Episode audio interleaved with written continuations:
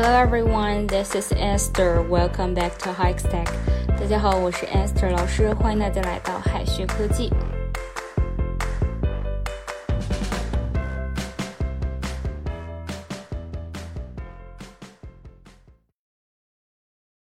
现在的人呢，因为经常的去接触手机和电脑哈，所以说很多人呢都会近视。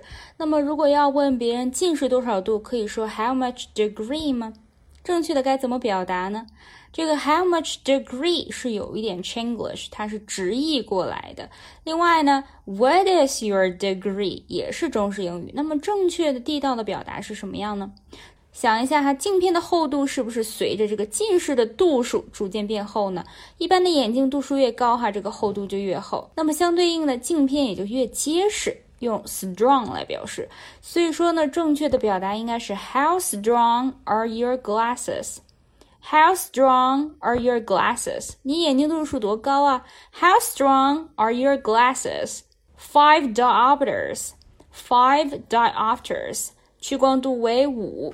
另外呢，你可以用以下的表达：What's your eyeglasses prescription? What is your eyesight?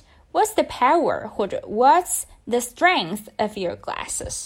从上面的回答可以看到，哈，我们在说度数的时候呢，并没有用 degree 这个词，因为 degree 呢并不能指眼镜度数。我们所说的温度和角度呢，可以用 degree 来表示。The temperature varies from thirty degrees to minus twenty。温度呢在三十度至零下二十度之间变化。The temperature varies from thirty degrees to minus twenty。那么应该如何表示眼镜的度数呢？大家可以用 diopter 这个单词，它表示屈光度。屈光度是负的，表示近视；屈光度是正的，表示远视。它的单位呢，简写是一个字母 d，正三点五 d，它表示的是远视三百五十度，读作 plus。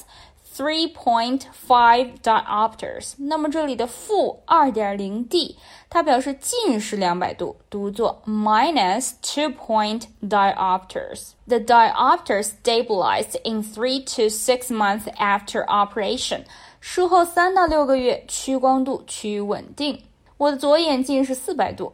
My left eye is minus four point diopters. My left eye is minus four point diopters。那么近视和远视分别该怎么表达呢？先看两个医学用词：myopia，myopia 近视，近视眼儿；hyperopia 是远视。但是这两个词呢，我们平时用的比较少哈，推荐用下面的表达：short-sighted，short-sighted 是近视的，short-sighted。 或者呢，用 nearsighted，nearsighted 来表示近视的。Most people at my age are short-sighted nowadays。现在呢，跟我同龄的人呢，大多数都近视。Most people at my age are short-sighted nowadays. Must have the steady consciousness is not the short-sighted person.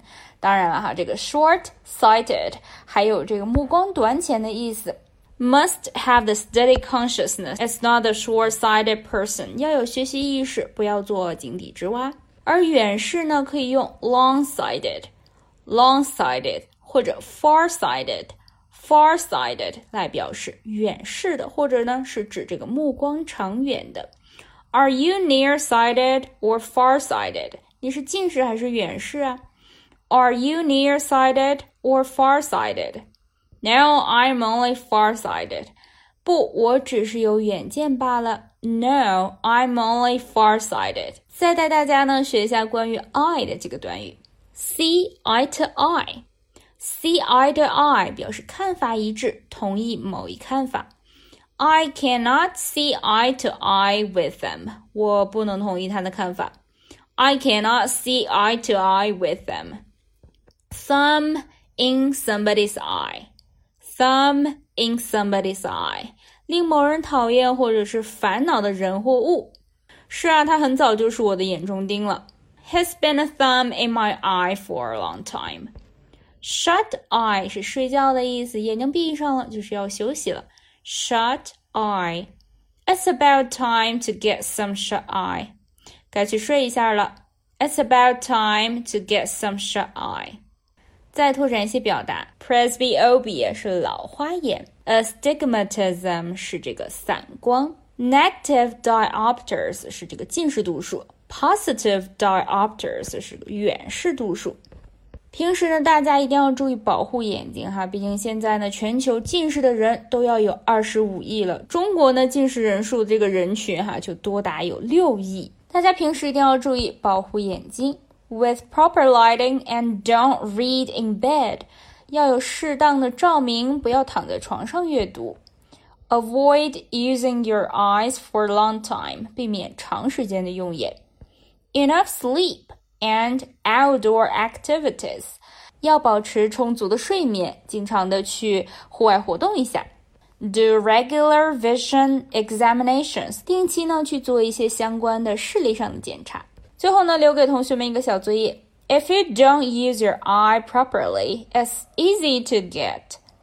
If you don't use your eyes properly, it's easy to get A. Short-sighted, B. Nearsightedness, C. Diopters. 应该选哪个呢？同学们可以在右下角的留言区写下那答案。